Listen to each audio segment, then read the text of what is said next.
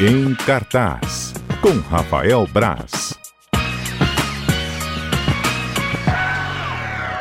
Rafael Braz, muito boa tarde. Boa tarde, Lucas. Boa tarde, ouvintes. Como é que foi de carnaval? Tranquilo, foi mais pra dar uma descansada. Ah, que beleza. E viu alguns filmes também, né? Teve destaque, teve estreia no cinema? Vi, vi ontem só, né? Porque ontem já foi a, o retorno aqui aos, aos, trabalhos. Carnaval não vi nada, assim que é bom também. É né? mesmo? É porque ver filme pra mim às vezes é trabalho, né? É. Então é. Eu vi alguns que você indicou, viu? É, o que, que você viu? É, eu assisti O Hospedeiro. Curtiu? Gostei, gostei muito. Bem legal, eu gosto muito. Tem, lembra um pouquinho até de Parasita, né? É, do, a dinâmica do, do, diretor. do Bong Joon-ho ali, da, do, comédia com Isso. horror, é meio... Não, é gostei. dele. Gostei, achei legal. O, o, o, o suspense do filme, do filme é, é, muito legal. E assisti também, como que é o nome do outro, aquele do trem? O Snowpiercer, Expresso da Manhã. Não, não, não, o outro que você falou, do zumbi. Ah, o Invasão, é, zumbi. Invasão, Invasão Zumbi. zumbi. É. Invasão Zumbi. Já é um pouco mais. É mais farofão, trash, é mais né? é, trash, é mais. Mas é divertido. É uma. Eu falo que é, ali é puro entretenimento mesmo. Foi. Né, assisti você... antes do almoço, tava é. deitado, assisti ali, passou. Um zumbizinho pra aumentar a fome, pra Isso. dar apetite, né? com, com, carne humana, foi, tá, foi, mais ou menos por aí. Vi aquele pessoal com uma fome. Falei, é, a fome danada agora. Tá, mas o destaque hoje é um pouco diferente. Essa é a estreia, é a estreia que. Engraçado que eu eu falo para as pessoas que o melhor jeito de você ver o filme é não saber nada sobre. Eu é. prefiro, né? Eu sempre tento fugir de trailer e tal, eu não gosto de ver. Às vezes você não tem como não ver trailer, tipo, você vai pro cinema. Vai é, passar vai os aparecer, trailers antes, verdade. você vai ver de uma forma ou de outra. Mas eu não fico nessa ânsia que a galera fica de lá, ah, lançou o trailer novo de tal filme, vamos ver. E o Homem Invisível é um caso que prova isso. Eu assisti ao trailer no cinema esses dias, o Homem Invisível, lançamento e, e não gostei do trailer. Falei, ah, tá com a carinha de ser. Tem algum filme parecido com ele antigo? Tem o, Homem Invisível é um clássico, é um dos monstros uhum. da Universal. Tem o clássico de 33, né? O, que é o, é o Homem Invisível clássico do cinema. E tem até alguns, alguns derivados depois. Teve A Mulher Invisível, O Retorno do Homem Invisível, teve algumas coisas desse tipo. E em 2000 ou 2001 agora, o Paul Verhoeven filmou o Homem Invisível, o mesmo título, mas que não é o não é baseado no, nesse monstro da Universal, ah, né? Sim. Uhum. É uma mesma coisa, um homem que é o filme até com Kevin Bacon, o homem fica invisível, tal. Mas não é, quer dizer, é a mesma coisa, no final das contas o cara tá invisível. Mas nesse filme agora, o Homem Invisível, é um diretor novo, é um diretor muito novo, tem 40, quer dizer, nem tão novo assim, né? Novo vira, vira uma referência pra, pra gente. É um cara de 40 e pouco, 40 anos, 41 anos, o Leith, Leith Wannell, Wannell, é australiano, não sei como pronuncia exatamente o nome dele. É, ele fez um filme muito legal, uns dois anos, chama Upgrade. Quem tiver oportunidade de assistir, pode. Acho que só por meios escusos, porque eu acho que não tem nenhum serviço de, de streaming. É, Upgrade, passou pelos cinemas aqui, ninguém deu bola pro filme. Um filme muito legal. E, e, ele leva essa experiência de um cinema menor, um cinema independente, para uma grande produção. Isso é muito bacana. Que é O Homem Invisível? O Homem Invisível. Ah, tá. O filme conta a história de, um, de uma mulher, que é a, a, Elizabeth Moss, protagonista do Handmaid's Tale, né? Tá, ah, sim, Se tornou um rosto bem conhecido nos últimos anos. Que vive um relacionamento abusivo, muito abusivo. Um cara bate nela, controla tudo que ela faz. E um dia ela, ela foge de casa. Isso tudo tá no trailer, não é nenhuma surpresa, tá? Ela se livra do cara, o cara vira ex-namorado, mas ele morre e deixa tudo para ela. E ela, inclusive, vai, vai, até morar na casa onde eles moravam. Só que ela passa a ser atormentada por umas coisas estranhas. Tem umas, uns indícios, umas, parece que tem um fantasma ali, umas coisas ali. ela resolve falar, cara, esse cara é o cara tá me perseguindo, ficou invisível, deu um jeito de não, não tá morto, voltou. Ela pra... já tira a conclusão. Ela chega, isso, né, depois de alguns alguns momentos ali. Pelo comportamento, né, do, do, Isso é legal, eu acho isso interessante, que o filme não, ele não constrói, nossa, será que é um fantasma, tal, o filme não. O filme já deixa claro desde o título, né, coisa do, do Homem Invisível. E, o, e, e, e o, o, que eu acho legal no filme é que ele recria os passos de um relacionamento abusivo, né, da da violência, da vergonha que a, que a mulher, no caso, sentia de estar tá sendo controlada, de estar tá sendo violentada e das pessoas não acreditarem. Os amigos dela, ninguém ao redor acreditava nela. E o filme constrói um terror um, muito. Eu não, eu não, falo nem que é, é psicológico, não, porque é, um, é, uma coisa bem de, de medo mesmo. Tem uma coisa de câmera que é muito legal no filme, que os ambientes são muito abertos. E então parece que ela, mesmo quando ela está sozinha, parece que ela nunca está sozinha. Hum, parece que tem sempre hum. alguma coisa ali. Então você fica você vai numa, procurando ali na, na Você fica na num cena, voyeurismo né? meio atividade paranormal, sabe? Que você fala, olha, que negócio vai voar ali, o que que tá acontecendo? Que negócio foi esse que passou na tela, sabe? E o filme cria uma, uma tensão muito grande nesses dois, nos dois primeiros atos. É muito legal. O terceiro ato eu viro uma coisa um pouco mais genérica. É o meu, a minha, a minha crítica ao filme é essa. O terceiro ato vira uma coisa mais de ação, uma coisa de perseguição ali e tal, de descoberta do que está realmente acontecendo. Aí os, os amigos se envolvem.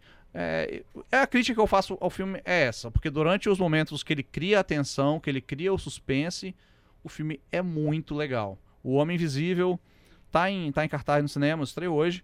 E Elizabeth Moss tá muito bem no papel. A gente já acostumou a ver ela meio no limite. Quem, quem, quem assiste a The Handmaid's Tale, o conto da Aya, né? Já se acostumou a vê-la no, num papel meio limítrofe ali, né? É, tá coloca sempre... ali no, na tensão o tempo inteiro. É, no, uma atuação no... sempre tensa, sempre angustiante e meio que no limite da sanidade até, Isso, sabe? É. E o filme, então, é. ela pega muito disso. Ela tá num, num momento da carreira dela brilhante. Ela é muito boa atriz. E o filme só serve para mostrar isso mesmo. Um filmaço, achei bem legal, uma das boas surpresas que eu tive, porque, como eu falei, eu vi, vi, o trailer e não dava nada pelo filme. Achei que fosse ser um terrorzinho genérico. É, o trailer indica, né? Bem genérico, parece. É, o trailer não, não, não, me, não me animou muito. Mas, enfim, o filme é muito melhor que o trailer, ainda bem. Beleza. E tem outro, então, também estreia? Também estreia. O Homem Invisível, você não estava aqui, tem até uma relação de títulos ali. Que não faz sentido você nenhum. Você não estava aqui porque estava invisível? É, exatamente. Você estava ou não estava, você pode ou não estar. O Você Não Estava Aqui é um filme completamente oposto. É um filme do Ken Loach. O Ken Loach é um cineasta britânico que é o cara que assimilou a classe operária. Ele é um cineasta da classe operária. É, o cara venceu Palma de Ouro em Cannes. E ele, o último filme dele fez até um, um sucesso bacana, que era Eu, Daniel Blake. O filme rodou festivais, é, foi premiado mundo afora. Novamente, classe operária. Ele sempre fica ao lado do, do, do povo. Nesse filme, Você Não Estava Aqui, que está em cartaz no Cine Jardins, aqui em Vitória. Ele, ele pega essa coisa da. Como chamar a. A uberização das coisas todas, sabe? É um cara que larga um emprego que já tinha, um pai de família, quer procurar uma coisa nova, quer um emprego mais maleável, uma coisa onde ele possa se é, adaptar melhor o tempo tal. Faz o seu horário, é, segue o seu, sua todas rotina. as promessas, né? né? que são cumpridas. A primeira coisa que o, que o empregador fala para ele é: não, você não trabalha pra gente, você trabalha com a gente, né? Então tem todo um.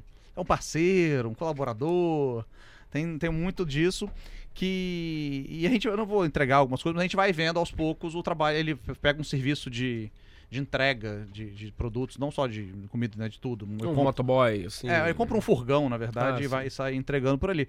Aí ele passa a não ter tempo para família, não ter tempo para fazer nada, percebe que o trabalho dele é totalmente precarizado e que não ganha o suficiente para manter as condições que ele tinha da família.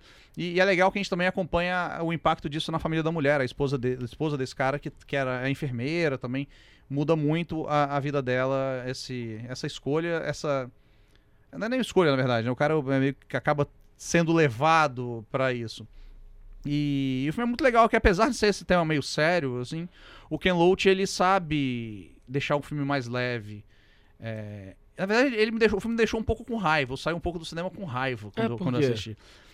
Ah, porque você é, identifica as coisas, né? A gente vê, às vezes tem uma romantização dessa coisa. Olha, tadinho, uma senhora de 80 anos entregando lanche de bicicleta. Não, não, não é legal, sabe? E, e o filme mostra um pouco isso, vai. É, desperta um pouco um sentimento, assim. E eu acho que era essa a intenção do Ken Loach mesmo, porque, como eu falei, ele é um cara. É um, é um senhor, já. O Ken Loach tem 84 anos, eu acho. 83, 84 anos. Então é já é um cineasta bem, bem veterano que consegue manter uma uma linha nos seus filmes, sabe? Ele, ele tem, o, tem um filme dele, o clássico dele, que se, se, se puder assistir é muito legal, que é Ventos da Liberdade. É um filme de 2006, eu acho, ou 5 ou 6. Filmaço muito bom, quem puder assistir, assista. E o eu, Daniel Blake, também é muito legal. Ficou no cinema por aqui bastante tempo, até uns 2, 3 anos. É bem interessante. E Você Não Estava Aqui acaba de chegar ao Brasil. Estreia nacional essa, essa semana inclusive em Vitória. Filme, eu gostei muito, eu gosto muito. As duas dicas dessa semana: uhum. O Homem Invisível e Você Não Estava Aqui. Para quem quer curtir o final de carnaval e a ressaca do carnaval, são dois filmes bem diferentes, mas que funcionam muito bem, cada um ao seu modo. Beleza, já entrou então no jejum?